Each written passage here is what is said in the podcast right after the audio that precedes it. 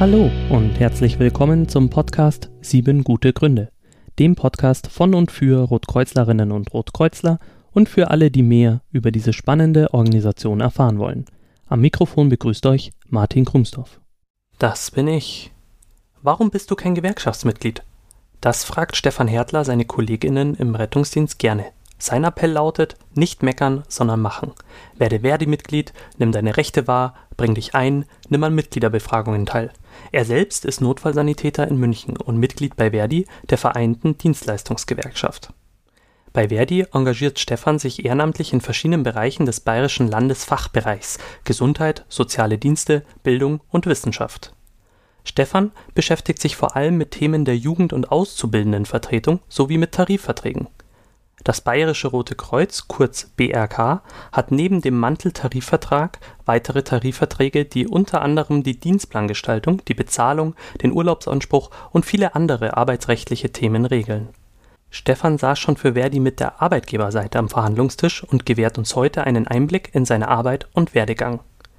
Wie wird man Mitglied bei der Gewerkschaft Verdi? Wie wurde er Mitglied in der Tarifkommission und in der Verhandlungsgruppe? Warum sollten möglichst viele KollegInnen Mitglied einer Gewerkschaft sein, obwohl die Mitgliedschaft ein Prozent des regelmäßigen monatlichen Bruttoverdienstes kostet? Wie entsteht ein Tarifvertrag? Was ist darin geregelt? Wie setzt Verdi sich bei Tarifverhandlungen durch? Warum ist das in Bayern gar nicht so einfach? Können und sollten die Beschäftigten im Rettungsdienst streiken? Diese und viele weitere Fragen klären wir im folgenden Gespräch. Einige Fragen und Themen dieser Folge sind spezifisch für Bayern und/oder das Bayerische Rote Kreuz. Dennoch lohnt sich die Folge für alle. Denn die Grundlagen der Gewerkschaftsarbeit und von Tarifverträgen sind außerhalb Bayerns dieselben. An dieser Stelle ein herzliches Dankeschön für das Einsenden von Fragen an Franz Bachmann und die anderen, die nicht namentlich erwähnt werden wollen. Falls ihr auch Fragen einreichen wollt, geht bitte auf feedback.insohr.de.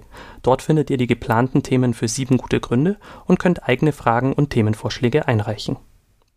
Und nun noch zum Rotkreuz-Ereignis des Monats. Am 30. Mai 1942 wurde der syrisch-arabische Rote Halbmond gegründet. Er ist die nationale Gesellschaft vom Roten Halbmond in Syrien. Damit ist er Teil der internationalen Rotkreuz- und Rothalbmond-Bewegung. Und jetzt viel Spaß beim Gespräch.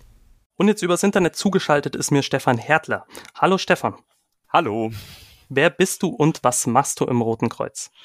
Also ich bin Notfallsanitäter beim BRK im Rettungsdienst in München und aber auch gleichzeitig ehrenamtlich aktiv bei Verdi in der Tarifkommission fürs BRK und in der Verhandlungskommission.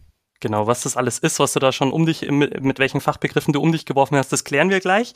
Wie lange bist du denn schon beim Roten Kreuz aktiv? Ähm, seit 2016, glaube ich, war das. Das ist nicht hundertprozentig, muss ich 15, 16, sowas habe ich mit der Ausbildung angefangen. Okay, das heißt, du bist da, du warst davor auch nicht irgendwie ehrenamtlich beim Roten Kreuz, sondern du bist quasi mit der Berufsausbildung äh, Notfallsanitäter ähm, zum Roten Kreuz gekommen. Genau, ich war früher immer bei der Freiwilligen Feuerwehr, also kaum eigentlich aus der anderen Richtung. Da war das Rote Kreuz immer so ein bisschen, ja, eher ähm, suspekt und bin mhm. dann durch die Berufsausbildung aber dann dazugekommen, ja. Mhm. Du hast schon gesagt, äh, du hast was mit Verdi zu tun. Für die, die Verdi nicht kennen, was ist denn Verdi? Verdi ist äh, ausgesprochen die vereinte Dienstleistungsgewerkschaft, die ähm, Tarifverträge verhandelt, vor allem im ähm, öffentlichen Sektor, also im Dienstleistungsbereich ähm, und so eben auch im Bayerischen Roten Kreuz. Mhm. Und jetzt habe ich gelernt in der Vorbereitung, da gibt es verschiedene Fachbereiche und du gehörst zum mhm. Fachbereich Gesundheit, soziale Dienste, Bildung und Wissenschaft. Genau. Und du bist in Bayern im Landesfachbereichsvorstand, wenn ich das Noch. richtig. Genau, ich bin im Übergangsvorstand. Das ist ein bisschen, gerade im Moment sind bei ähm, innerhalb von Wer die Neuwahlen. Ähm, ich bin jetzt am 30. April in den Fachbereichsvorstand für den Bezirk München gewählt worden und bin noch im Übergangsvorstand für den Landesverband, werde aber äh, Ende des Jahres dann, ähm, wenn Neuwahlen sind, ausscheiden.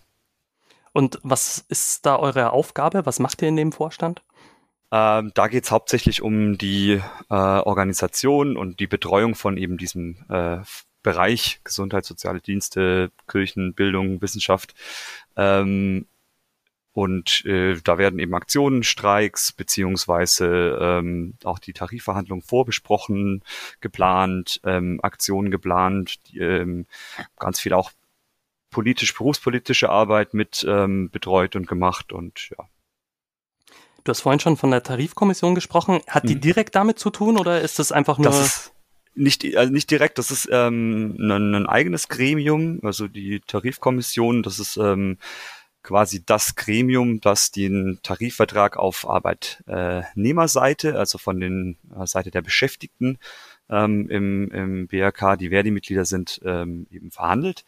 Und das wird selber auch gewählt von den Beschäftigten im BRK, die Verdi-Mitglieder sind, dürfen auch immer alle vier Jahre einmal ähm, wählen, wen sie da denn gerne hätten. Und jeder Bezirk in Bayern ähm, hat dann ein bestimmtes äh, Kontingent an Personen, die sie dann in diese Verhandlungskommission schicken, also in die ähm, Tarifkommission schicken und die Tarifkommission wählt aus ihrer Reihe heraus nochmal eine Person für die Verhand also Personen für die Verhandlungskommission, die dann tatsächlich am Tisch sitzen mit den Arbeitgeber, also mit dem Arbeitgeber, dem BRK Landesverband, ähm, um die Tarifverträge dann auszuhandeln.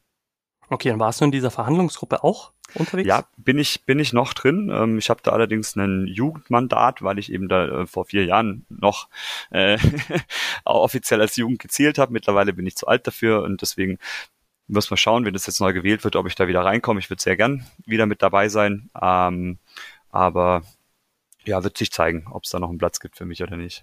Wir haben ja vorhin schon gehört, wie lange du beim Roten Kreuz quasi beschäftigt bist. Mhm. Wie lange bist du denn schon bei Verdi? Ähm, bei Verdi bin ich auch so ähm, ein, zwei Jahre, nachdem ich äh, beim, mit der Ausbildung angefangen habe, bin ich auch bei Verdi eingetreten, so ein Jahr danach. Ja. Mhm. Und hast du bei so 16 sowas, ja. Mhm. Und hast du bei Verdi nur mit Rettungsdienst zu tun oder beschäftigst du dich auch mit den anderen Themen des Fachbereichs? Also ich beschäftige mich da ähm, auch mit anderen Themen des Fachbereichs, also auch ähm, was die ähm, Ausbildung zum Gesundheitsfachkraft und sowas angeht. Also ich bin im Moment hauptsächlich noch in, im Jugendbereich äh, ähm, aktiv.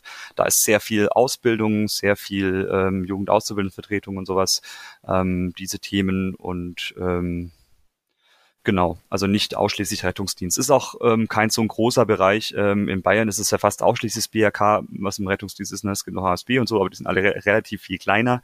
Und ähm, dementsprechend ähm, auf Landesebene ist es halt eben 80 Prozent von dem, was da ist, das BRK.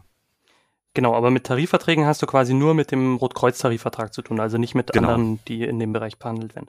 Genau. Ähm, wie bist du jetzt auf die Idee gekommen, zu Verdi zu gehen? Ähm, also wenn ich mich an meine Rettungsdienstzeit erinnere, das ist schon eine Zeit lang her, dann waren äh, nur wenige Kollegen überhaupt in der Gewerkschaft, ähm, wenige bei Verdi ähm, und äh, ja, noch weniger wahrscheinlich, die sich dann bei Verdi auch aktiv eingebracht haben. Wie kommt man als junger Mann äh, auf die Idee, äh, sich bei Verdi in seiner Freizeit neben der Ausbildung äh, einzubringen?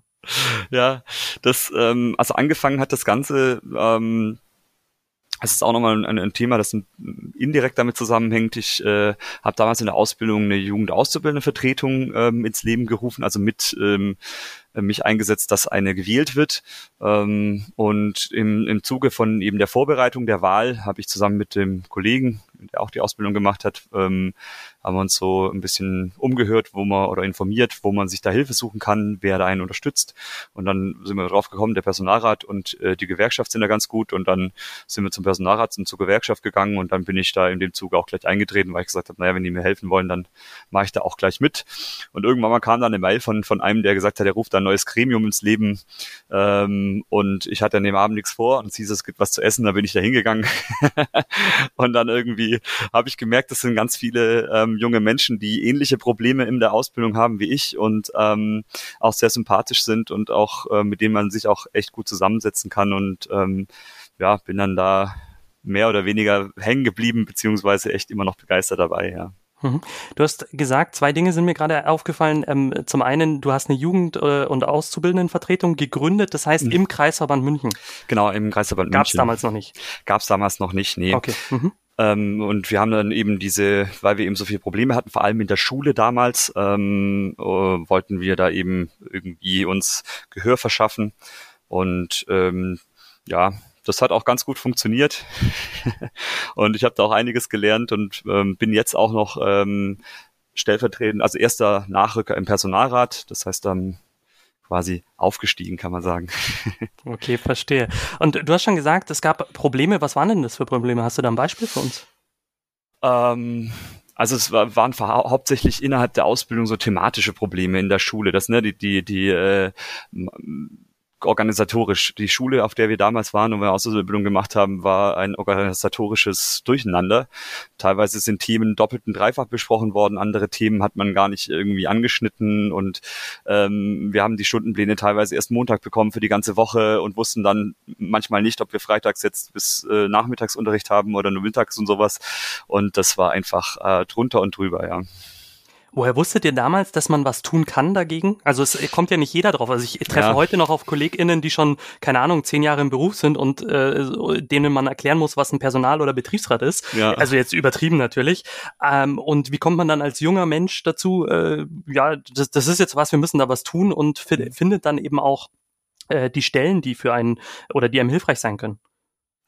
Ähm, ja, das ist ähm, tatsächlich so gewesen, dass es mal im Unterricht erwähnt wurde, dass es sowas gibt. Also im, im, im Unterricht auf der Notfallsanitäterschule ähm, wurde es tatsächlich angesprochen, dass, dass man da auch so eben die Personalvertretung, innerbetriebliche Personalvertretung, was es da so gibt. Und ähm, das ist irgendwie, also mir selber jetzt nicht so wirklich, aber dem Kollegen, mit dem ich zusammen damals auf der auf der Bank vor der Wache saß, wo wir darüber gesprochen haben, der hat gemeint, na ja, das habe ich mal gehört, ich glaube, das ist ganz gut. Und da haben wir es halt gegoogelt und rausgefunden, ja, das gibt's, das ist, kann man machen. Ähm, das kann was bringen. Das heißt, jetzt mit den Erfahrungen äh, wird das in der Schule nicht mehr erzählt, dass es das gibt. naja, es, ist, es steht auf dem Lehrplan und es muss, muss auch unterrichtet werden. Ich glaube, ich habe auch links hinter mir noch ein Buch im Schrank stehen ähm, äh, von, von damals, wo das auch noch sehr rudimentär auch äh, Gewerkschaften ähm, ähm, Tarifverträge angeschnitten werden, aber es ist trotzdem eine Sache des, des, des Lehrplans. Also es muss in welcher Form auch immer angesprochen werden. Verstehe. Und ähm, deine Tätigkeit bei Verdi ist ja vermutlich jetzt mal ein Ehrenamt. Also du wirst da vermutlich kein Geld mitverdienen. Genau, also es ist vollkommen ehrenamtlich. Es gibt ähm, bestimmte Gremien und bestimmte Sitzungen, für die ich freigestellt werden kann. Ähm, zum Beispiel Tarifverhandlungen. Also wenn wir Sitzungen haben mit der Tarifkommission oder auch äh, bei den Verhandlungen selber mit der Verhandlungskommission, dann sind die finden die während der Arbeitszeit statt. Das heißt, ich kriege für den Tag, an dem das ist, eben eine Arbeitszeit gut geschrieben und ähm, ja, das war's dann aber auch schon. Verstehe. Ähm, und ich kann mir vorstellen, dass das, also gerade so Tarifverträge äh, und so weiter, wenn man sich die anschaut und mal alle runterlädt, vom, die jetzt das BHK geschlossen hat, angefangen vom Manteltarifvertrag über Entgeltgeschichten mhm. äh, und so weiter, dann hat man am Schluss wenn man es ausdruckt, im schlimmsten Fall ganz, ganz, ganz viele Seiten. Ähm, das heißt, ich könnte mir vorstellen, so die Arbeit in der Tarifkommission oder auch in der Verhandlungsgruppe mhm. kostet recht viel Zeit. Wie vereinbarst du denn dein ehrenamtliches Engagement bei Verdi, ganz allgemein, aber jetzt vielleicht auch speziell mit der Tarifkommission, ähm, mit deinem Leben, mit der Arbeit, mit Privat, mit äh, und so weiter? Das ist, das ist eine sehr gute Frage. Also ich habe äh, natürlich die Beschäftigung mit dem Tarifvertrag an sich. Als ich noch in der Jugendauszubildendenvertretung war, hatte ich eine 20-prozentige Freistellung und das ist auch eine Sache, wo man natürlich dann in den Bürozeiten, wo man ist, wenn dann speziell auch Anfragen von Azubis kommen in die Richtung, muss man sich das natürlich anschauen und somit äh, wächst man da damit. Oder auch in den Verhandlungen selber, wenn man ähm, ein bestimmter Teil von den, also ja, wie du schon gesagt hast, es gibt diesen Manteltarifvertrag, der eben so sich um das Ganze grundsätzlich ähm, befasst und dann eben diese einzelnen äh, Tarifverträge zu den einzelnen ähm, Bereichen. Deswegen ist es auch bei uns, ich weiß nicht, vielleicht kennt man das im öffentlichen Dienst oder so, beim, bei den Kommunen, dass die so alle ein, zwei Jahre mal Tarifverhandlungen haben. Bei uns ist es so, ähm, wir haben eine ständige Tarifkommission, weil wir eben gefühlt also es ist immer was zu verhandeln, weil es eben so viele verschiedene Tarifverträge sind, die alle auch zu unterschiedlichen Zeiten eben an ähm, auslaufen und neu ähm, ähm, verhandelt werden müssen. Und ähm, deswegen äh, gibt es da auch immer was zu tun und es ist immer irgendwas anderes, wo man sich beschäftigt und somit ähm, über die Zeit hin ähm, beschäftigt man sich halt jedes Mal mit einem anderen Teil aus diesem großen Tarifwerk äh, und äh, kommt dann doch mit der Zeit rein. Also am Anfang ist natürlich sehr viel, aber ähm, ja, und was du gefragt hast wegen dem zeitlichen Management, das ist, ähm, ich weiß das auch nicht so genau, wie ich das mache. Mein Kalender ist tatsächlich ziemlich überladen meistens, ähm, aber irgendwie geht's dann doch, dass man was dazwischen schiebt immer wieder. Also ich bin aktuell auch, ähm, habe ich offiziell Urlaub. Ich wäre eigentlich jetzt auf einem Seminar gewesen Anfang Mai, das aber aufgrund von zu wenig Teilnehmern abgesagt wurde ähm, und habe jetzt aber die ganze Zeit quasi seit dem 1. Mai jeden Tag ähm, eigentlich für die, war ich für die Gewerkschaft unterwegs, teilweise den ganzen Tag und auch manchmal ähm, ja, bisschen bis, ähm, bis in die späten Abendstunden von frühmorgens an, ja. Genau, und wir nehmen ja am 5. Mai auf. Äh, am genau. 1. Mai war ja quasi auch Tag der Arbeit. Das heißt, da warst du wahrscheinlich auch den ganzen Tag gefordert. Ja, also der, der, der 1. Mai war tatsächlich gar nicht so, äh, das ist ähm, natürlich irgendwo ein Pflichttermin, wenn man in der Gewerkschaft aktiv ist.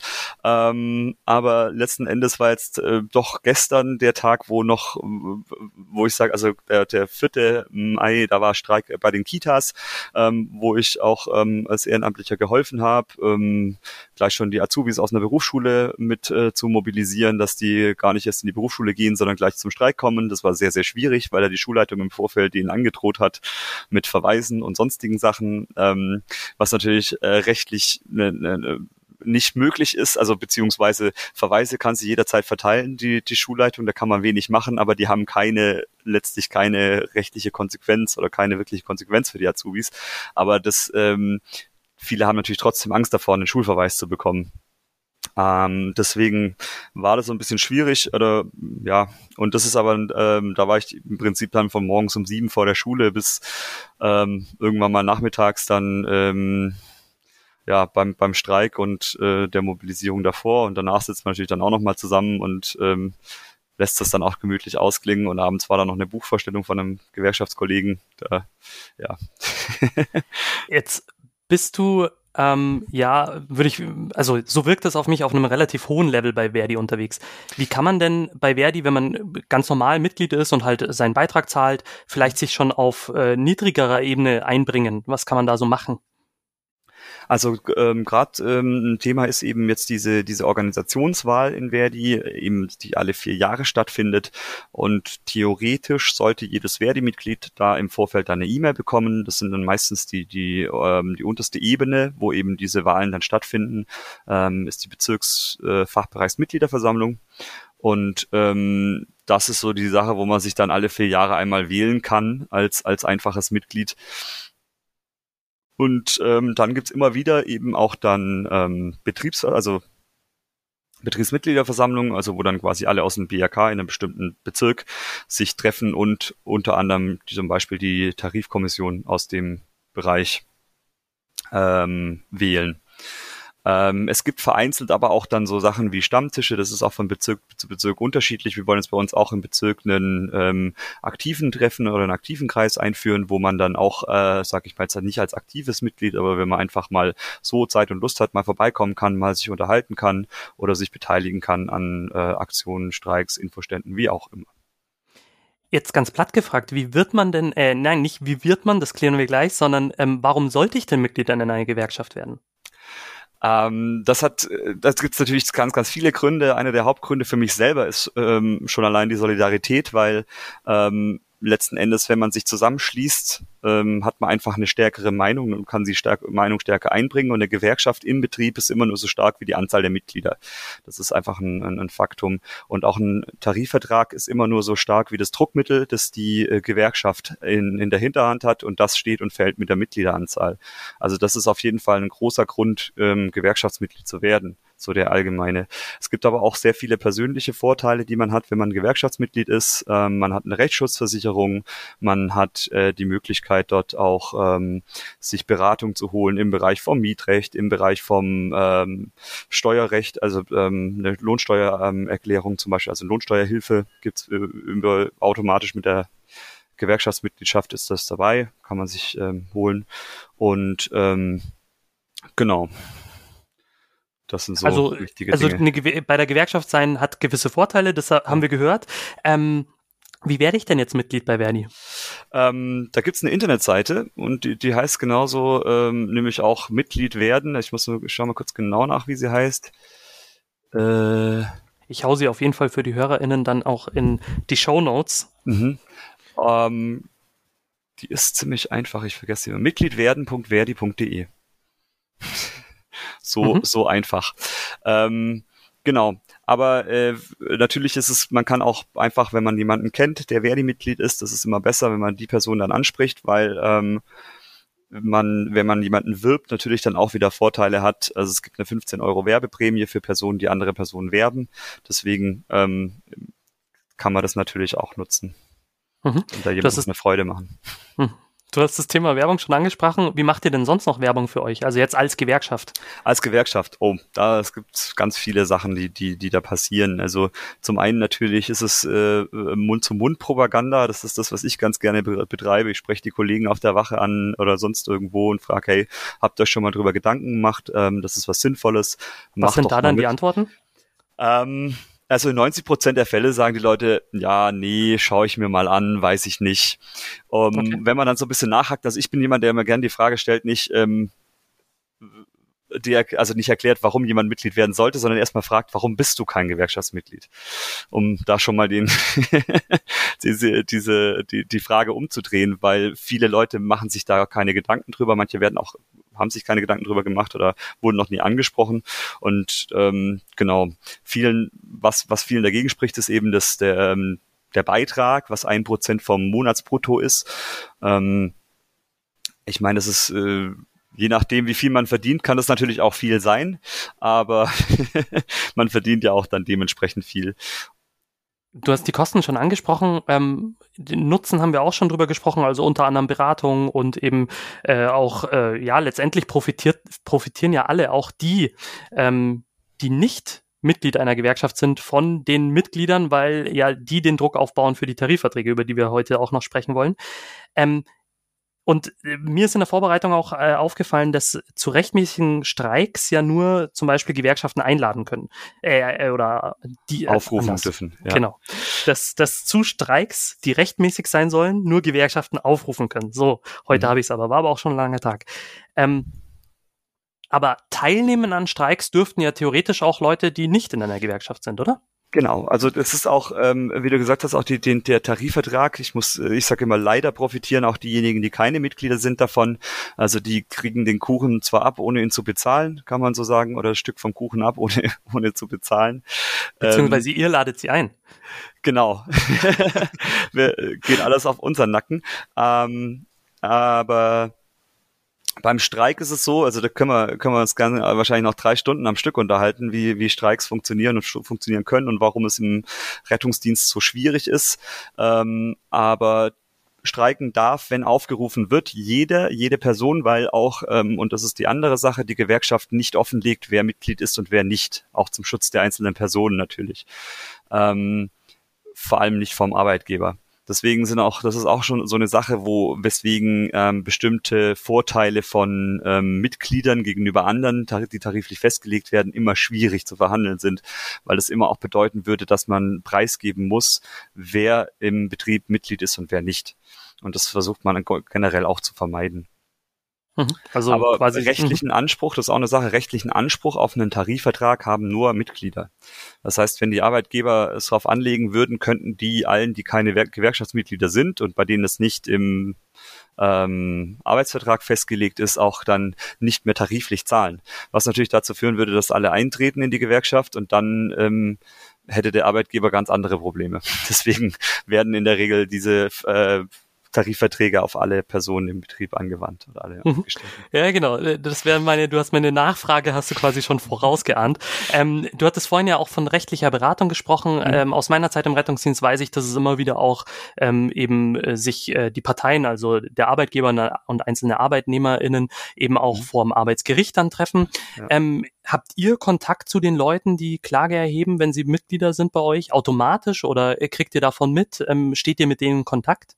Also als Ehrenamtlicher habe ich da, äh, betrifft mich das gar nicht. Also wir haben bei, also im, im, innerhalb von Verdi gibt es ähm, Recht, Rechtsberater und auch den Rechtsschutz. Das sind dann Anwälte, die entweder angestellt sind oder eben Verträge haben mit der Gewerkschaft und dann die Person vertreten. Ähm, als Ehrenamtlicher betrifft mich das jetzt eigentlich gar nicht. Also da kriege ich nichts von mit so direkt. Es sei denn, okay, das, das ist immer beim Betrieb, der mich da drauf anspricht oder sowas hm. dann schon, aber. Das heißt, das ist eher ein Thema, das quasi ähm, beim Gewerkschaftssekretär angehängt ist und ähm, der könnte schon eher wissen, sozusagen. Genau, das ist ähm, aber auch ähm, mehr oder weniger indirekt, weil es danach dann auch ähm, eben an die Rechtsberatung geht und die auch nicht so direkt mit den Sekretären, äh, Sekretärinnen ver, äh, ver, verbandelt ist. Ja. Wenn ich jetzt Verdi-Mitglied bin und ähm, meine Unterlagen vielleicht nicht bei der Hand habe äh, und aber ein Problem habe, wie, wie, kann ich mich an euch wenden? Ähm, was ist die einfachste Möglichkeit vielleicht? Es gibt da so eine Hotline, die kann man auch im, ähm, im Internet rausfinden. Die steht auch auf den ähm, Mitgliedskarten drauf. Das ist nicht die einfachste Methode. Es ist umständlich, bis man dann wirklich an die Person kommt, die einem weiterhelfen kann. Ähm, am besten hat man die Nummer von seinem äh, zuständigen oder von seiner zuständigen Gewerkschaftssekretärin und ähm, schreibt oder direkt oder ruft direkt da an. Jetzt engagieren sich ja auch gerade in Bayern viele Ehrenamtliche aus dem Roten Kreuz, auch im Rettungsdienst. Also in den ländlich geprägten Kreisverbänden deutlich mehr als jetzt bei uns in, in der Stadt München. Ähm, sieht da Verdi eine gewisse Konkurrenz für die hauptberuflich Beschäftigten? Uh, das ist das ist eine das ist eine, eine, eine gute Frage. Also äh, sag ich mal so eine grundsätzliche gewerkschaftliche Sitz, Sicht auf die Dinge ist natürlich, ähm, dass das äh, Ehrenamt in Bereichen, die eigentlich hauptamtlich betrieben werden sollen, immer eine Konkurrenz darstellt und natürlich für die gleiche Arbeit immer der gleiche Lohn gelten soll. Und somit ist es schwierig, wenn jemand für die Arbeit, die ich mache, jetzt ähm, dafür nur keine Ahnung, was kriegen die Fünfer auf die Stunde oder wenn überhaupt, oder äh, 50 Euro pro Schicht. Ich weiß gar nicht genau, was die Ehrenamtlichen da bekommen. Aber das ist ähm, auf der anderen Seite natürlich steht da ja auch die, die, die, der Grundsatz des Roten Kreuzes gegenüber mit der Ehrenamtlichkeit. Ähm, ja, also ich eine hundertprozentige Meinung wüsste ich da jetzt nicht, die, die es von der Gewerkschaft dazu gibt. Ähm, ich persönlich finde Ehrenamt immer gut. Ich meine, ich bin bei der Gewerkschaft auch ehrenamtlich aktiv und ähm, wäre wahrscheinlich auch im Rettungsdienst ehrenamtlich aktiv, wenn ich nicht jetzt dafür äh, so gut bezahlt werden würde. Oder was heißt so gut, wenn ich dafür jetzt nicht meinen Lebensunterhalt beschreiten könnte oder sondern es irgendwo anders machen würde. Ja, ich wollte gerade nachfragen. Ähm, in welchen Tätigkeiten äh, oder Tätigkeitsbereichen des äh, Bayerischen Roten Kreuzes sollten denn Ehrenamtliche vielleicht gar nicht mitwirken? Boah, das, das, da habe ich überhaupt keine Meinung zu. Also ähm, ich sehe aber, jetzt ist das meine persönliche Meinung ähm, zu, zu ähm, Rettungsdienst an sich. Ähm, ich finde es immer schwierig. Ich selber bin Vollzeit im Rettungsdienst, natürlich auch mit Einschränkung von Personalratssitzungen und ähm, Gewerkschaftssitzungen, die jetzt auf Arbeitszeit sind. Ähm, aber trotzdem unterm Strich eine 100%-Stelle und ich selber finde es schon schwierig, immer am Ball zu bleiben, ähm, was die aktuellen Themen angeht, auch was die, was die, was die Übung angeht und alles. Ähm, ich, ich denke, es äh, für, für als Ehrenamtliche wird es wahrscheinlich halt ich generell für schwierig, da ähm, bei der Sache zu bleiben, auch gerade als Notfallsanitäter, als Notfallsanitäterin ähm, und auch diese, diese fachliche Anforderungen, die an eingestellt werden, auch zu, zu leisten, was ähm, aktuelle Guidelines und ähnliches angeht. Ja, ich glaube, du, da sprichst du einen wichtigen Punkt an. Ich glaube tatsächlich, dass mit der Berufsausbildung NotfallsanitäterInnen es eh schwieriger geworden ist. Ich glaube, es gibt deutlich weniger ähm, NotfallsanitäterInnen, die ehrenamtlich unterwegs sind, außer halt vielleicht äh, welche, die vom, vom Rettungsassistenten, also dem vorherigen Berufsbild quasi, äh, sich haben weiterbilden lassen oder so und das halt in Anführungsstrichen noch mitgenommen haben. Aber ich glaube, dass das dadurch allein schon weniger Leute werden als jetzt früher. Also genau, geschichtlich genau hat sich das ja so entwickelt und es gab auch viele, die eben irgendwann mal Rettungssanitäter gelernt haben und dann anerkannt wurden als Rettungsassistent und jetzt dann Notfallsanitäter sind. Und ähm, genau, und äh, wir kommen ja einfach auch aus einem äh, Bereich, wo Notfallmedizin oder, oder Rettungsdienst, Notfallrettung auch ehrenamtlich ja, ja mehr oder weniger passiert ist und ähm, sich erst über die Jahre und Jahrzehnte eben in, in quasi heute dieses äh, ja professionelle ähm, präklinische Notfallmedizin letztendlich hinentwickelt hat. Ähm, deswegen glaube ich, ist es auch ja spätestens jetzt mit der Berufsausbildung eben auch, glaube ich, schwierig, die irgendwie ehrenamtlich zu absolvieren. Also keine Ahnung, ich, ich kann mir nicht vorstellen, dass jemand drei Jahre eine Ausbildung macht, um dann äh, ehrenamtlich Rettungsdienst zu fahren. Genau, also so rum vielleicht. Ähm, jetzt lass uns mal zum Thema Tarifvertrag kommen. Was ist denn eigentlich ein Tarifvertrag? Also ein Tarifvertrag ist ein Vertrag, der geschlossen wird zwischen äh, Gewerkschaft und zwar immer zwischen der Gewerkschaft, die im Betrieb am größten vertreten ist und äh, dem äh, Arbeitgeber oder Vertretung der Arbeitgeberseite. Das kann ähm, ein Arbeitgeberverband sein oder eben auch ein einzelner Arbeitgeber, Arbeitgeberin. Und was steht da drin? Äh, was steht da drin? Da kann alles drinstehen. Alles und nichts. Also alles, was nicht gesetzlich geregelt ist, beziehungsweise es gibt im Gesetz ähm, Dinge, die explizit, wo explizit drinsteht, dass ähm, der Tarifvertrag das zusätzlich regeln kann. So Stichwort zum Beispiel Kündigungsfrist. Ähm, es kann drinstehen die Bezahlung, Bezahlungstabellen, ähm, Urlaub, Pausen, alles Mögliche. Also äh, es kann tatsächlich auch ähm, Sachen wie zusätzliche Leistungen des Arbeitgebers mit ähm, aufgenommen werden. Ja. Ich habe mir ein Thema rausgesucht, ähm, vielleicht weißt du es sogar auswendig, Paragraph 10 Absatz 4, Manteltarifvertrag vom BRK. Ich, ich, ich weiß es nicht auswendig, aber ich habe es hier. nein, nein, nein. Paragraph ich habe es auch da. Ich habe es auch da. Ähm, Verteilung der Arbeitszeit. Flexibilisierung der Arbeitszeit. Ja, genau. sehr gut. Und dann geht es ums Thema Dienstplan und so weiter. Und wenn, wenn ja. man da reinschaut, dann steht, ist ein Satz darin enthalten, der lautet, der Dienstplan umfasst einen Zeitraum von mindestens vier Wochen und ist den Mitarbeitern spätestens zwei Wochen vorher bekannt zu geben. Im Monat ja. sollen zwei Sonntage arbeitsfrei sein. Ja. So. Ähm, warum steht das da drin? Ähm, oder anders gefragt, äh, ich arbeite mittlerweile ja einfach in einem Bürojob. Ich mhm. weiß heute schon, dass ich, welche Tage ich nächstes Jahr frei habe. Mhm. Und wenn ich jetzt das durchlese, so als äh, Tarifvertragsleihe, dann denke ich mir so, also vier Wochen vorher zu wissen, wie ich, wie ich dann in, in, in ein paar Wochen, Wochen arbeite, äh, zwei oder zwei Wochen, zwei genau, Wochen vorher wissen, vollkommen ja. richtig. Zwei, zwei Wochen vorher zu wissen, wie ich in zwei Wochen arbeiten werde, äh, also das, das ist schon, ist schon krass. Und mhm. ähm, dann frage ich mich halt, Verdi, was habt ihr da gemacht? Warum habt ihr das mitgemacht? Genau, und jetzt bist äh, du heute halt da und ja. deswegen würde ich die Frage an dich reichen. Ähm, wie, wie kommt es zu solchen Regelungen, die ja, also ich verstehe, ähm, im Unterschied zum Büro, so ein Fahrzeug wird mit einer Mindestqualifikation und Mindestmenge an Leuten besetzt mhm. und wenn da eine Person fehlt, dann ähm, genau fällt das Auto halt im schlimmsten Fall aus und man muss vorausplanen und Urlaub und Krankheit und sonst was und Fortbildungen vielleicht sogar noch. Ähm, aber irgendwie ich finde es ich find's schon einen krassen Einschnitt irgendwie so in, in ja, das alltägliche Leben, wenn ich im mhm. schlimmsten Fall immer nur zwei Wochen im Voraus mein Leben planen kann. Also. Ja. Das ist, das ist tatsächlich in der, in der, in der Praxis, ähm, ist es, sieht es meistens ein bisschen anders aus, als sich das in Theorie so liest. Ähm, man muss bei der Sache auch ein bisschen auf die Historie drauf schauen, weil nämlich kurzfristige Dienstplanänderungen bis vor, ich weiß nicht wann, also bevor ich beim BRK angefahren habe, war das irgendwann mal, ähm, da gab es eine, ich glaube, 36 oder 48 Stunden Regelung dass da noch kurzfristige Änderungen vorgenommen werden konnten. Das ist rausgefallen, was ähm, ein großer Vorteil ist jetzt schon mal, dass eben diese zwei Wochen sind. Ähm, äh, auf der anderen Seite es ist, äh, ist es tatsächlich üblich im Schichtdienst in, in Bereichen, auch wenn man schaut im ähm, Krankenhaus oder ähnliches, da werden teilweise auch nur für ein, zwei Wochen im Voraus die ähm, Dienstpläne gemacht und manchmal auch sogar nur auf einem Whiteboard mit äh, Filzstift oder ähm, an, an irgendeinem Zettel, wo dann reingeschrieben wird, wer wann wo arbeitet. Ähm, also da finde ich, ist es bei uns tatsächlich noch ähm, eine, ne, ne relativ gute Lösung, dass man sich zumindest so weit darauf einstellen kann. Und eine andere Sache ist ja auch die, wir haben ja diesen, diesen Rahmenplan, ähm, wo eben die grundsätzlichen Arbeitszeiten festgelegt sind nachdem man sich grob richten sollte.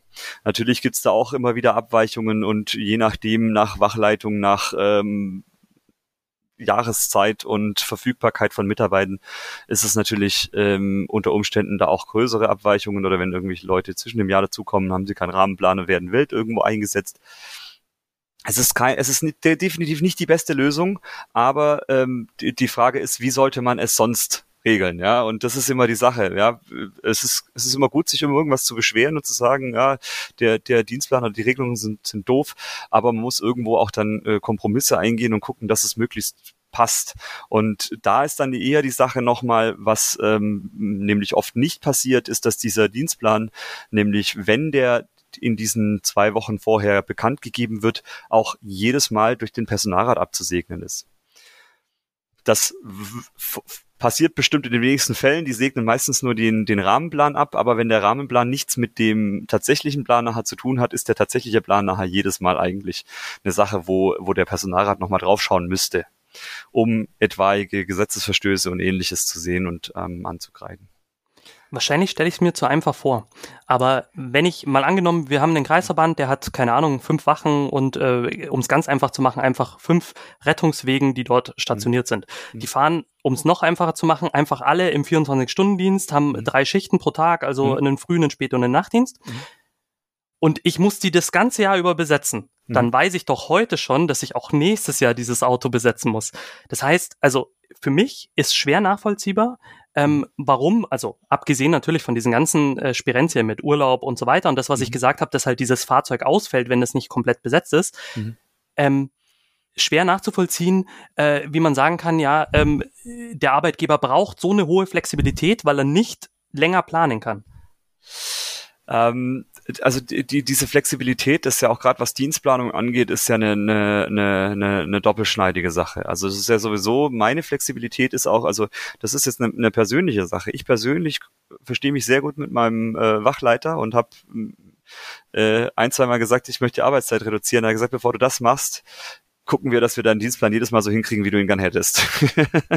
Weil ich einfach gesagt habe, mit den ganzen gewerkschaftlichen Sachen und ähnliches, ich muss einfach gucken, mir ist das alles zu viel sonst. Aber ähm, bis jetzt, sag ich mal, hat es immer gut funktioniert und wenn ich wirklich mal Tage frei gebraucht habe oder irgendwas war, dann habe ich das eben und es funktioniert natürlich, das ist wieder eine Sache von einer Seite zur anderen Seite. Manchmal funktioniert es, bei manchen funktioniert es nicht. Aber in der Regel kann es so funktionieren, dass man auch dann auf die individuelle Wünsche eingeht. Und das ist mir, um auf das Beispiel zurückzukommen, mit diesen fünf Wachen, das ist äh, fünf Fahrzeugen pro Wache, Dreischichtdienst. Das klingt im ersten Moment super, super einfach, aber sobald du zwei Sekunden länger drüber nachdenkst, merkst du, dass es nicht funktioniert. Urlaub ist schon mal eine Sache, wo dann schwierig ist. Aber Urlaub ist noch halbwegs planbar. Krankheit ja, ist eine richtig kurzfristige Sache, kann man gar nicht planen. Das ist auch eine Sache, wo man sagt, okay, gut, da wäre jetzt der beste oder der schlechteste Methode, wie der Dienstplan zustande kommt, ist völlig egal. Krankheit kann man nicht planen. Also man kann jetzt davon ausgehen, dass so und so viel Prozent der Tage äh, Krankheitstage sind bei so und so vielen Mitarbeitern, den und den Altersdurchschnitt kann man das irgendwie vor, grob vorausplanen. Aber ähm, dann gibt es ja viele Mitarbeiter, die ähm, zum Beispiel eine, eine Arbeitszeitreduktion haben das ist dann auch wieder schwierig einzuplanen. Jetzt so eine Person wie ich im Personalrat. Ich habe ähm, jeden zweiten Mittwoch muss ich zur Personalratssitzung. Das sind meistens drei Stunden, sowas um den Dreh, vier Stunden seltenerweise. Das heißt, ich habe einen ganzen Tag geblockt, in dem ich eigentlich keinen Frühdienst, äh, keinen Nachtdienst davor machen kann, danach keinen Nachtdienst, weil ich eben Mittags vier Stunden nicht da bin. Das wirkt sich auch auf meine Arbeitszeit dann so aus, dass ich meistens durch diese Sachen eine Arbeitszeit verliere, weil ich, weil ich eben diese paar Stunden habe, genau zwischen Früh- und Spätdienst und da nichts anderes machen kann. Und ähm, das sind halt so Sachen, man kann das nicht planen. Und ähm, deswegen das kurzfristig zu planen ist auch eine von den wenigen Möglichkeiten. Ne? Also ich denke, das ist wäre bestimmt anders auch möglich. Und ich habe ähm, meinen FSJ im Rettungsdienst gemacht in Stuttgart damals und wir hatten da feste Schichtpläne und es war eben so, dass äh, ich meinen Dienstplan auch schon hätte Jahre im Voraus geplant planen können. Aber es war aber auch so, dass ich halt äh, fünf Tage die Woche gearbeitet habe und jedes dritte Wochenende dazu nochmal. Also wenn ich jeden quasi jeden Tag bis auf eben äh, äh die, die Wochenenden bei der sowieso bei der Arbeit bin, dann gibt's da auch nicht viel zu rütteln. Ja, ob ich jetzt dann im Früh- oder Spätdienst fahre, das ist dann noch eine, die andere Sache. Aber äh, wenn man eh jeden Tag da ist, dann braucht man auch keinen Dienstplan mehr. Also ähm, ja, hat alles Vor- und Nachteile. Aber ich denke, dies, die, die, diese Regelung, also ähm, mit diesen zwei Wochen, wenn sie denn eingehalten wird und wie gesagt, wenn der, wenn der Personalrat auch nochmal drauf schaut, dass auch im, im Klein-Klein dann die, die, äh, die Gesetze beachtet werden, ist das eine ganz gute Lösung. Aber man könnte natürlich, also auch an die Zuhörer jetzt da draußen, wenn ihr eine Idee habt, was man da besser machen könnte, schreibt's mir gerne, ich nehme es mit in die nächste Tarifverhandlung. Sehr gut. Also kurz zusammengefasst kann man sagen, es ist kompliziert und man muss Schichtarbeit schon auch irgendwie mögen und aushalten und ertragen können. Ja. Okay, gut. Ähm, Jetzt hast du ja schon gesagt, Tarifkommission, Verhandlungsgruppe, du bist da unterwegs. Was ist da deine. Rolle? Was tust du da konkret? Also ähm, im, in der Tarif, ähm, also in der Tarifkommission bin ich ähm, für den Bezirk München, also das ist äh, der äh, Stadtkreis äh, äh München und die umliegenden Landkreise. Ähm, und im, in der Verhandlungskommission habe ich eben das, das Jugendmandat, das heißt, da achte ich vor allem auf die Belange der Azubis und ähm, jungen Beschäftigten Ähm, genau, da gibt's ja auch einen extra Tarifvertrag dafür. Genau. Ähm, was gibt's denn für Tarifverträge im Bayerischen Notenkreuz? Manteltarifvertrag haben wir schon drüber gesprochen. Mhm. Ähm, kannst du noch ein paar andere aufzählen? Müssen nicht alle sein, aber äh, vielleicht auch so themenbezogen irgendwie. Ähm, es gibt natürlich den, den äh, Entgelttarifvertrag mit, den, mit der Tabelle dran, wo eben festgelegt, wer wie viel verdient, also ab welcher Tätigkeit man oder welche Ausbildung man in welcher Stufe ist und nach welchen Jahren man da wie aufsteigt. Ähm, es gibt, wie gesagt, den, den Tarifvertrag für Azubis, es gibt für Praktikanten und Praktikantinnen einen, einen Tarifvertrag. Ähm, ja, ich scroll okay. gerade durch, ich kann. es gibt äh, genau, es gibt Tarifvertrag für die Jahressonderzahlung, also für die ähm, fürs Weihnachtsgeld, für das Urlaubsgeld, ähm, für die Altersteilzeit, für naja, für alles Mögliche. Genau. Ähm, wie lange dauert denn äh, oder wie lange gilt so ein Tarifvertrag dann?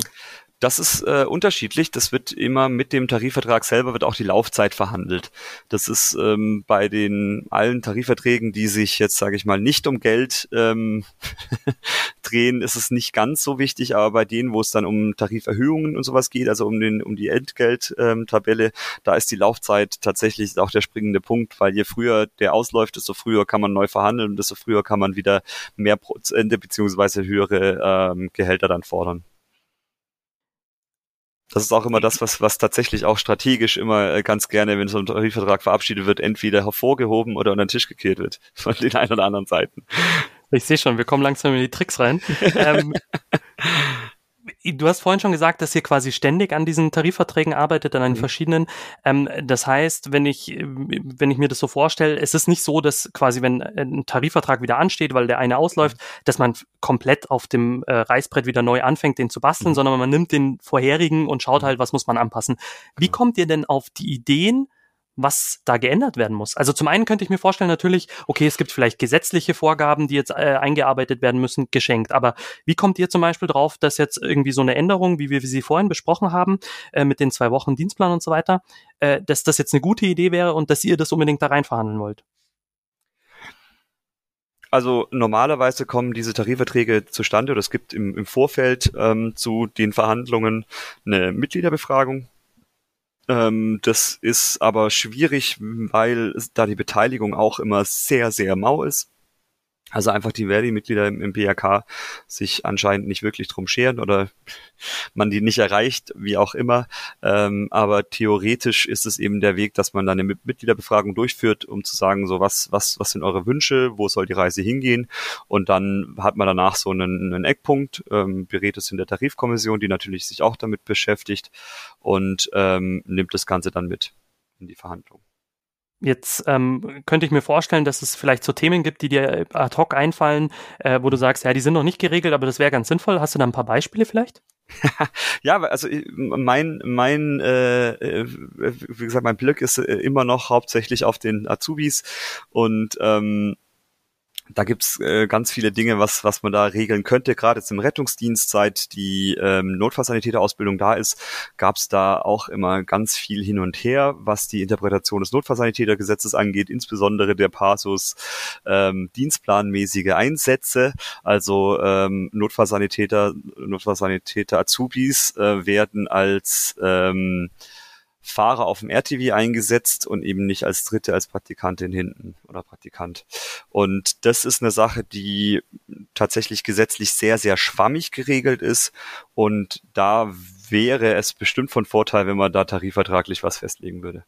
Und nur damit äh, ich und die Hörerinnen das verstehen, also es geht letztendlich darum, dass quasi ähm, Auszubildende für den Beruf Notfallsanitäterin mhm. auf dem Rettungswagen mhm nicht als Praktikantin mitfahren und quasi mhm. von mit zwei Kolleginnen mitfahren, sondern mhm. quasi selber Teil der Mannschaft sind mhm. und als Fahrer auch ja Teile der Behandlung ja gar nicht mitbekommen, zum Beispiel während der Fahrt ins Krankenhaus und das solche ist, Geschichten. Das ist das ist eben die Sache. Ähm, es es gibt ähm, da unterschiedliche ähm, Meinungen dazu.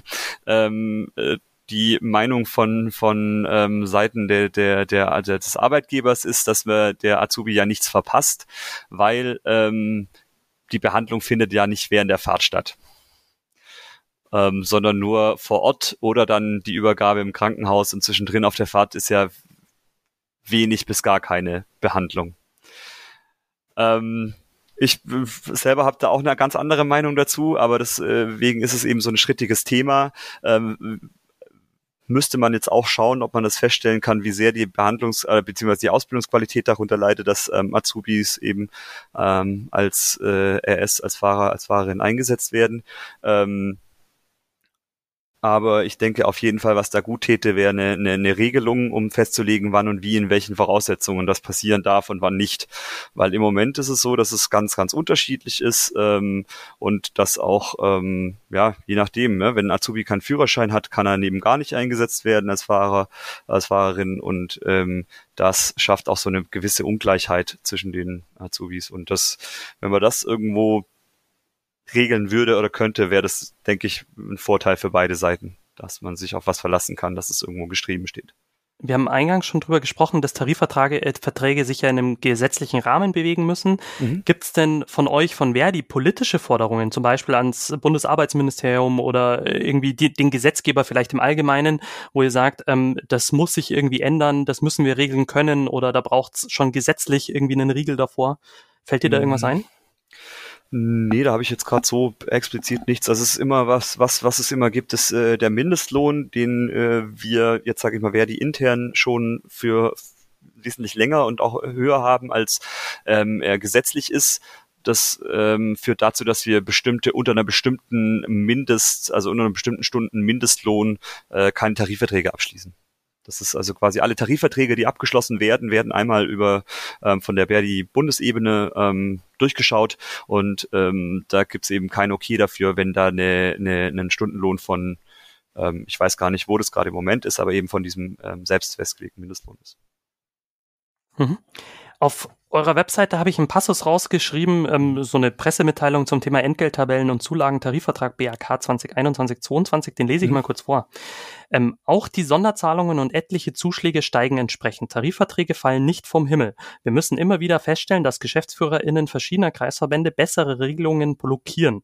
Hier drückt sich aus, dass Verdi in einigen Kreisverbänden nicht hinreichend präsent ist, um vor Ort mhm. den erforderlichen Nachdruck zu entwickeln. Deshalb ist es so wichtig, dass die Beschäftigten gemeinsam mit uns in ihrem Kreisverband Flagge zeigen. Die Durch- und Umsetzung von Tarifverträgen lebt von eurem Engagement. Lasst uns gemeinsam für bessere Einkommens- und Arbeitsbedingungen streiten. Es gibt viel zu tun. Gemeinsam geht es besser. So, das klingt jetzt nach einem Appell, den es anscheinend braucht. Mhm. Ganz allgemein gefragt, wie setzt ihr euch denn durch in so einer Tarifkommission, in so einer Verhandlung mit, der, mit der Arbeitgeberseite? Ja, also ähm, ich, das ist eben das Problem, dass wir ähm, innerhalb vom, vom BRK, das ist ein, ein sage ich mal, ein offenes Geheimnis, nicht die Durchsetzungskraft haben, die wir uns wünschen würden ähm, hängt, wie gesagt, mit, mit den Mitgliederzahlen zusammen. Ähm, ein Durchsetzen im Arbeitskampf, also im, in, bei der Tarifverhandlung ist natürlich was das erste, was jedem einfällt, ist ein Streik. Ähm, jetzt äh, hat auch schon, also vor, schon in den 80er Jahren hat das Bundesarbeitsgericht festgestellt, dass eine Tarifverhandlung ohne Streik oder eine Tarifauseinandersetzung ohne Streik ist nur kollektives Betteln. Ähm, und das äh, ist das im Prinzip, was wir beim BRK machen. Wir, wir betreiben kollektives Betteln, weil wir nicht ähm, bislang nicht äh, streiken oder gestreikt haben. Ähm, Viele sagen, im Rettungsdienst kann man nicht, darf man nicht streiken. Das äh, stimmt so nicht. Streiken ist ein Grundrecht. Äh, Artikel 9 Absatz 3 des Grundgesetzes legt es fest, dass es äh, dazugehört, dass man streikt in Tarifverhandlungen und dass das auch wichtig ist, dass es passiert. Und ähm, Allerdings ist es ähnlich wie in Krankenhäusern, dass es kompliziert ist, weil man eben im Vorfeld festlegen muss, dass die Versorgung, die Grundversorgung trotzdem gewährleistet bleibt. Ähm, da gibt es verschiedene Methoden. Man könnte ähm, gezielt den Krankentransport zum Beispiel bestreiken. Das ist äh, keine absolute lebensnotwendige Sache, ähm, würde aber dem, dem Arbeitgeber einiges kosten, wenn da ähm, Krankentransportwegen stehen bleiben ähm, oder ähnliches. Oder man ähm, in München gibt's ja noch die Spitzenabdeckung der Feuerwehr, die dann die Wachen übernehmen könnte. aber ähm, wie gesagt, das ist, das ist eine Sache, die, die Streiks im Rettungsdienst sind kompliziert und ähm, Streiks kann man auch nur dann durchführen, wenn man genügend Mitglieder hat. Das funktioniert halt nicht, wenn eine Person streikt, dann wird die entlassen und die Sache ist, erledigt ne? bei so einem großen Unternehmen. Also geht natürlich nicht, dass man jemanden entlässt, weil er streikt, aber ähm, einen Streik anzukündigen und auch auf diese Konfrontationsebene zu gehen, ähm, wenn man nicht genügend Rückendeckung von der Belegschaft hat, also in Form von Mitgliedern in der Gewerkschaft, ähm, ist, ist absolut ja, Schwachsinn. Ja. Eigentlich normalerweise, und das ist ähm, auch vielen nicht bewusst, ähm, ordinär würde, wenn das BRK keine Körperschaft des öffentlichen Rechts wäre, würde die Gewerkschaft gar keine Tarifverträge verhandeln, weil zu wenig Menschen Mitglied sind. Das heißt, eigentlich hat das BRK von dem her gesehen keinen Tarifvertrag verdient. Das muss er sich auch mal auf der Zunge zergehen lassen. Jetzt zum Thema Streik ähm, gibt es ja auch immer wieder äh, Stimmen, die dann sagen, ja, also äh, äh, Rettungsdienst, du hast es selber gesagt, äh, Rettungsdienst, Krankenhaus, ähm, also da darf man ja gar nicht streiken, das ist, mhm. sei moralisch verwerflich, mhm. äh, weil es ja immer um irgendwie notleidende Menschen geht. Wie, mhm. wie stehst mhm. du da mhm. dazu, wenn du sowas hörst? Also ich habe da gar nicht meine ganz persönliche Meinung dazu, die ist ähm, sehr radikal. Ähm, ich sag, sag immer, na ja, wenn die Arbeitsbedingungen so sind, wie sie jetzt sind, im Rettungsdienst und auch in Krankenhäusern insbesondere sterben auch täglich Menschen aufgrund von ähm, Unterbesetzung, aufgrund von überarbeiteten Menschen, aufgrund von Menschen, die ähm, sich noch kurz vor dem Burnout zur Arbeit schleppen. Ähm, um, um, um das, diese Arbeitsbedingungen zu verbessern, zu, ver zu, zu verändern, muss man streiken. Das funktioniert sonst nicht. Ähm, Deswegen, ob jetzt die Leute, also das ist jetzt wirklich eine, eine, eine überspitzte und krasse Äußerung von mir, aber ob jetzt die Leute äh, sterben, weil die Arbeitsbedingungen schlecht sind oder die Leute sterben, weil man einen Streik durchführt, ist im Endeffekt egal. Aber um das jetzt Ganze nochmal in den rationalen Rahmen zu pressen, ohne das, das möchte ich jetzt nicht so stehen lassen. Ähm, es ist immer so, dass wenn äh, Krankenhäuser oder auch ähm, jetzt der Rettungsdienst bestreikt werden würde, gibt es so sogenannte Notdienstvereinbarungen.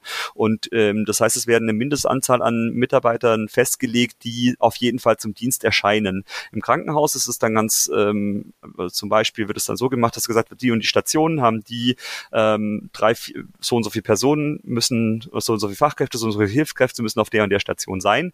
Und diese, der Rahmen für die Anzahl der Menschen, die in den Notdienst gehen, ähm, legen wir nicht auf dem fest, was normalerweise gearbeitet wird, sondern die Anzahl, die wir fordern die auf diesen Stationen sind. Das heißt, wenn ein Krankenhaus bestreikt wird, die Stationen, die nicht dicht gemacht werden, also meistens wird der OP als erstes dicht gemacht und damit ähm, verliert eben das Krankenhaus sehr viel Geld, weil die ganzen geplanten OPs wegfallen. Aber die Stationen, die im Betrieb bleiben, wo Patienten sind, werden nach unseren ähm, Schlüsseln besetzt und sind sozusagen nachher besser besetzt, als wenn kein Streik wäre. Deswegen, also ein Krankenhaus, wenn ein Krankenhaus bestreikt wird, sind die Arbeitsbedingungen während des Streiks dort besser und die Versorgung ist besser, als wenn kein Streik wäre. Im Rettungsdienst wäre das wahrscheinlich dann ähnlich, also beziehungsweise wäre es dann auch so, dass eben die Wachen trotzdem besetzt werden würden. Ähm, nur der Arbeitgeber müsste dann halt eben doppelt so viele Menschen bezahlen, weil, also doppelt so viel, müsste eben mehr Menschen bezahlen, weil dann die Notbesetzung und die Streikenden gleichzeitig da wäre. Beziehungsweise bezahlen muss man ja die Streikenden, werden ja vom Arbeitgeber nicht bezahlt. Das ist ja das, was ich vorher gesagt habe. Streiken darf jeder. Ähm, Im Streik wird man nicht bezahlt. Aber äh, wenn man Gewerkschaftsmitglied ist, bekommt man eben Streikgeld. Also man bekommt die Entschädigung für die Zeit, die man nicht bei der Arbeit war, von der Gewerkschaft ausgezahlt. Mhm. Jetzt ähm, will ich mal so den Blick drauf werfen, ähm, was spricht eigentlich für BAK-Tarifverträge? Wir haben vorhin drüber gesprochen, es gibt ja auch andere Rettungsdienstorganisationen in mhm. Bayern, aber natürlich auch darüber hinaus. Mhm. Ähm, nicht alle von denen haben Tarifvertrag. Ähm, bei den privaten bin ich mir jetzt nicht sicher, aber ich glaube, die haben keinen Tarifvertrag. Nee. Äh, die kirchlichen und äh, beim ASB weiß ich, dass sie einen Tarifvertrag haben. Ja. Sie sind, glaube ich, angelehnt an den Tarifvertrag öffentlicher Dienst. Äh, bei den kirchlichen weiß ich jetzt gar nicht. Ähm. Okay, aber ähm, jetzt vielleicht zurück zu uns. Ja. Ähm, sind denn ähm, was spricht denn oder was, was hindert vielleicht daran, ähm, zum Beispiel zu sagen, äh, etwas, was, woran ich mich früher erinnere, aus Schichtunterrichten und so weiter, äh, wurde immer vorgehalten, ja, das Rote Kreuz zahlt so gut und äh, Tarifvertrag und so weiter, gehen Sie woanders hin, da gibt's nicht mal einen Tarifvertrag und so weiter und so fort. Mhm. Ähm, wie sähe es denn aus, zum Beispiel mit einem Branchentarifvertrag, dass man sagt, ja, ähm, alle, die Rettungsdienstleistungen äh, bringen, sind in dem einfach mit dabei und dann entsteht schon mal quasi nicht diese Konkurrenz zwischen den Organisationen. Warum funktioniert das nicht oder warum gibt es so einen Branchentarifvertrag nicht? Also ein Branchentarifvertrag ist ähm, schwierig, ähm, durchzusetzen, weil für einen Branchentarifvertrag muss man alle Akteure, alle Akteurinnen aus dem Bereich der Branche an einen Tisch bekommen und die müssen alle diesem Branchentarifvertrag zustimmen.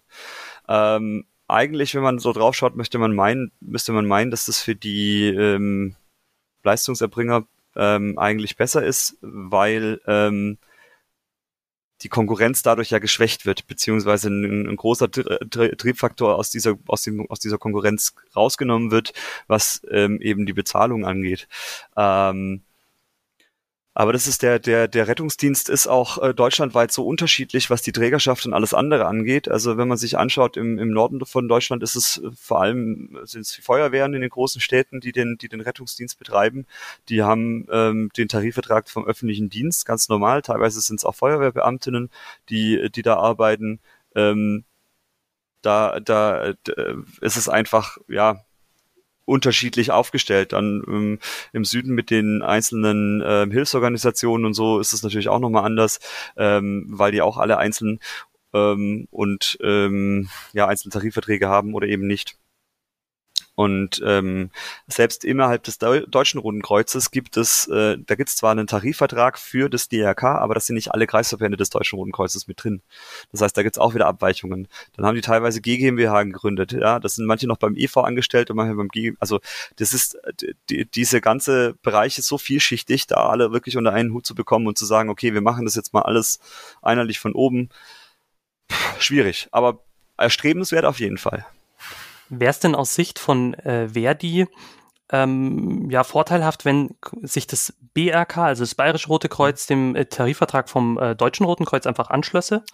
Ähm, das hat also das hat Vor- und Nachteile. Also ich ähm, weiß, dass einige Stellen des äh, Tarifvertrags vom BRK sind besser als die vom DRK. Hast du ein Beispiel? Ähm, Sonst kannst du ja hier das ich, Blaue ich, vom Himmel runter. Ich, ich könnte das Blaue vom Himmel runter erzählen. ähm, das ist, ich glaube, die stehen mit den Zuschlägen sind sie besser, aber ich, war, ich bin mir nicht hundertprozentig sicher. Ich weiß, dass wir bei den letzten, bei den letzten Verhandlungen die mal gegenübergestellt hatten und ähm, ich meine, das ist wirklich, es ist, äh, kommt dann auch wieder drauf an, von welcher Berufsgruppe, welche Stufe. Und da, da gibt's dann auch immer Schwankungen. Ähm, ja, also ich denke, die, die, die, ähm, den, den Tarifvertrag gemeinsam zu machen, das wäre schwierig. Weil man muss jetzt auch nicht nur auf der Seite von den Arbeitnehmern, sondern auch auf der Seite von Arbeitgebern. Beim Bayerischen Roten Kreuz ist es so, das ist, das sind äh, 73 Kreisverbände, 73 kleine Fürsten, Kreisgeschäftsführer, die da sitzen und alle ihre eigenes äh, Süppchen brodeln und manche haben manche, wie, ist eine Originalformulierung, manche sind arm und manche sind sehr arm. Ähm, und äh, deswegen sind die einen vielleicht ein bisschen weniger knausrig und die anderen dann doch wieder ein bisschen mehr. Und die schon allein alle, dass die sich einig werden und der Landesverband da gemeinsam was aushandeln kann, ist schon schwierig genug. Wenn man die jetzt alle dann auch noch mit äh, den, den, den restlichen Kreisverbänden des, des Deutschen Rotes Kreuzes unter einen Hut zu bekommen müssten, ich glaube, das wäre, das wäre, äh, das ist in weiter Ferne, dass das mal passieren wird.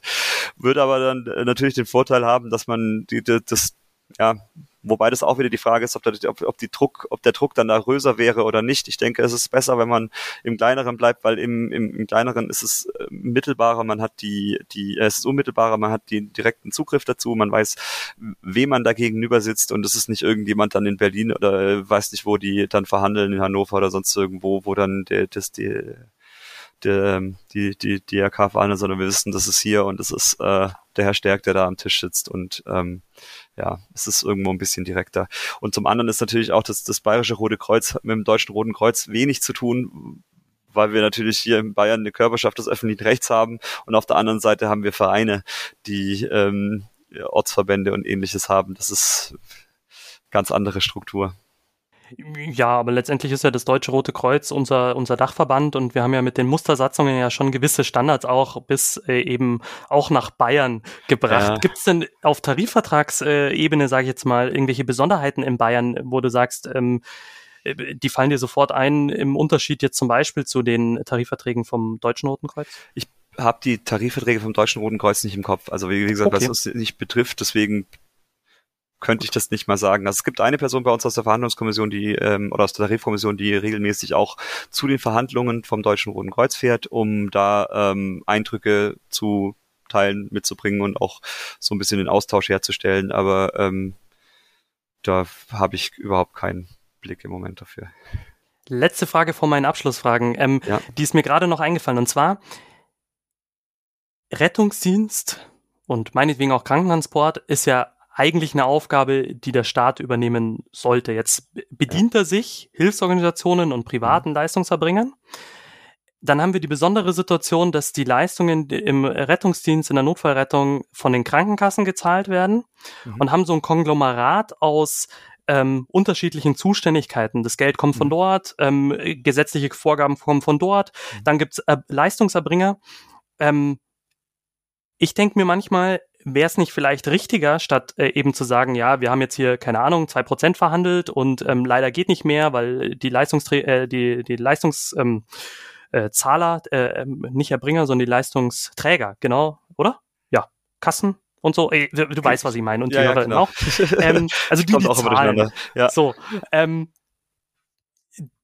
wäre es nicht äh, eine gute Idee, wenn zum Beispiel die Arbeitgeberseite und die Arbeitnehmerseite mehr Druck aufbauen, gerade in einer Organisation wie das Bayerische Rote Kreuz, das ein starkes mhm. Ehrenamt hat, ähm, landesweit stark unterwegs ist, gemeinsam Druck aufzubauen, dass insgesamt mehr Geld in die in die äh, Notfallrettung, präklinische Notfallrettung fließt, mhm. weil ähm, ich weiß nicht, ob die Zahlen noch aktuell sind, aber vor langen Jahren, äh, vielen Jahren hieß es immer, äh, der Rettungsdienst kostet irgendwie maximal ein Prozent von von insgesamt von den Gesundheitsausgaben. Mhm. Ähm, ist bestimmt immer noch ganz viel. Ähm, aber letztendlich diese Diskussionen, dass äh, Menschen im Rettungsdienst ähm, das Gefühl haben, zu wenig zu verdienen, in Ballungsräumen äh, äh, definitiv, ähm, mhm. vor allem wenn man sich Lebenshaltungskosten in München anschaut zum Beispiel und Umgebung, äh, in, keine Ahnung, vielleicht ländlicheren Gegenden, äh, irgendwie in, in der Oberpfalz, da kann man von dem Gehalt wahrscheinlich ganz gut leben. In München ist es aber ungefähr dasselbe, weil da kommt ein bisschen Münchenzulage dazu oder Ballungsraumzulage, äh, genau. Ähm, wäre es nicht ein Schritt zu sagen, ja, hey, Rotes Kreuz, ähm, Verdi, wir treten an die Politik heran, wir machen Druck äh, auf die Kassen gemeinsam, um mehr zu reißen, statt immer zu feilschen, ja, wo können wir noch hier was ein bisschen einsparen und da sparen wir uns noch irgendwie das und oder habe ich da einfach einen falschen Blick auf, auf die Arbeit? Es bestimmt, ist bestimmt sehr, sehr vereinfacht, da so drauf zu schauen. Ähm, ich habe mir das auch schon schon mal drüber nachgedacht. Aber ich glaube, dass es im Endeffekt, ähm, also die die die die Verhandlung ist tatsächlich immer so, dass die äh, Arbeitgeberseite, also der, der Landesverband verhandelt mit den, mit den Krankenkassen und danach verhandelt er mit uns und hat dann quasi schon festgesetzt und weiß schon eigentlich genau, wo, wo die Verhandlungen rauskommen. Deswegen, wir können da kollektiv betteln, aber ähm, das Problem ist, die haben schon ihre Kalkulationen gemacht und wissen genau, wie weit sie gehen können und gehen dann auch keinen Millimeter weiter.